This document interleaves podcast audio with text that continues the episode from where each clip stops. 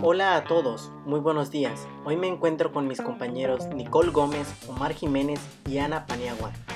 Nosotros somos estudiantes del grupo 302 de la asignatura de Biología 1, dirigida por la maestra Emma Roxana Macías Palacios, de la Escuela Preparatoria Justo Sierra Plantel Jacarandas.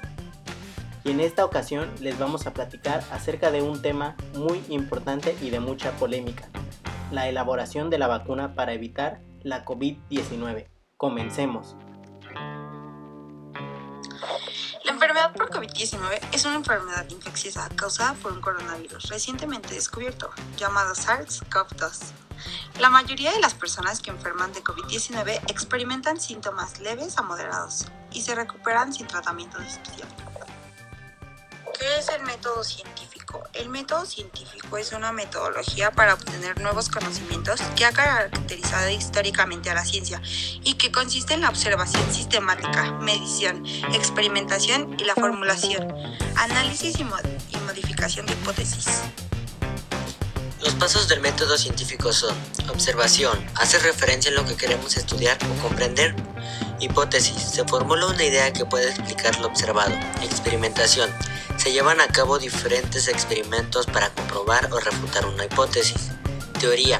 Permite explicar la hipótesis más probable. Conclusiones. Se extraen de la teoría formulada. El método científico, en definitiva, la prevención de una enfermedad infecciosa. No sería hasta varias décadas después de la palabra vacuna, comenzaría a popularizarse a raíz de las investigaciones del científico Francis Pasteur, el mismo que inventó la pasteurización como proceso para eliminar los agentes patógenos de determinados alimentos líquidos.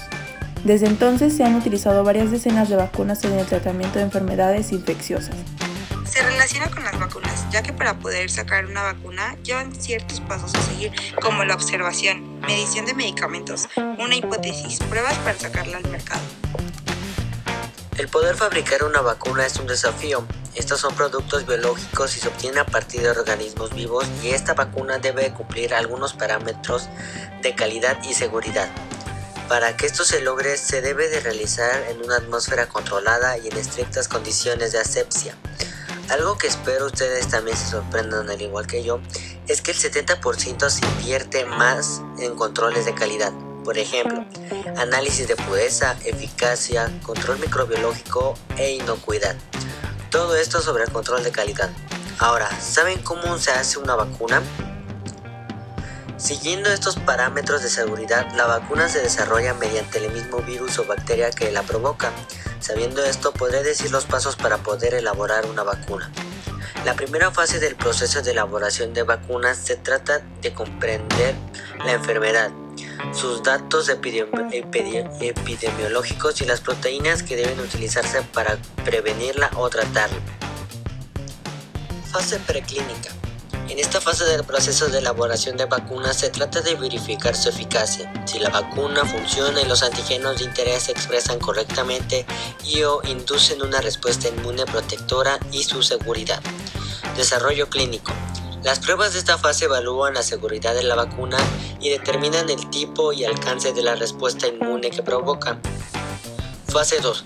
El grupo se, amplía a varios cientos de individuos que para estudiar dosis diferentes en personas que están infectadas o en grupos de riesgos o asintomáticos. Estos ensayos son aleatorios. Fase 3. Las vacunas candidatas exitosas de la fase 2 pasan a ensayos más grandes con miles de personas. Estas pruebas del proceso de elaboración de vacunas son aleatorias e involucran la vacuna experimental. Postcomercialización. Autorización reglamentaria.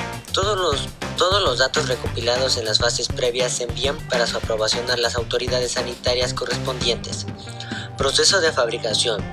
Para producir un único lote de vacunas se tarda alrededor de 22 meses. Control de calidad.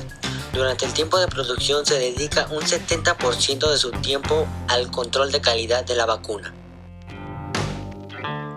Las fallas en la comunicación nos llevan a un reinicio de actividades sumidos en gran confusión. Este descontrol puede generar que la pandemia se extienda más tiempo, con todos los costos sanitarios, económicos y sociales que esto representa. No sorprende que la Organización Mundial de la Salud haya pedido recientemente a México dar mensajes coherentes para luchar contra el coronavirus. Son vidas las que están en juego. Esto ha sido todo por hoy. Esperamos que este podcast les haya gustado mucho. Somos el equipo 3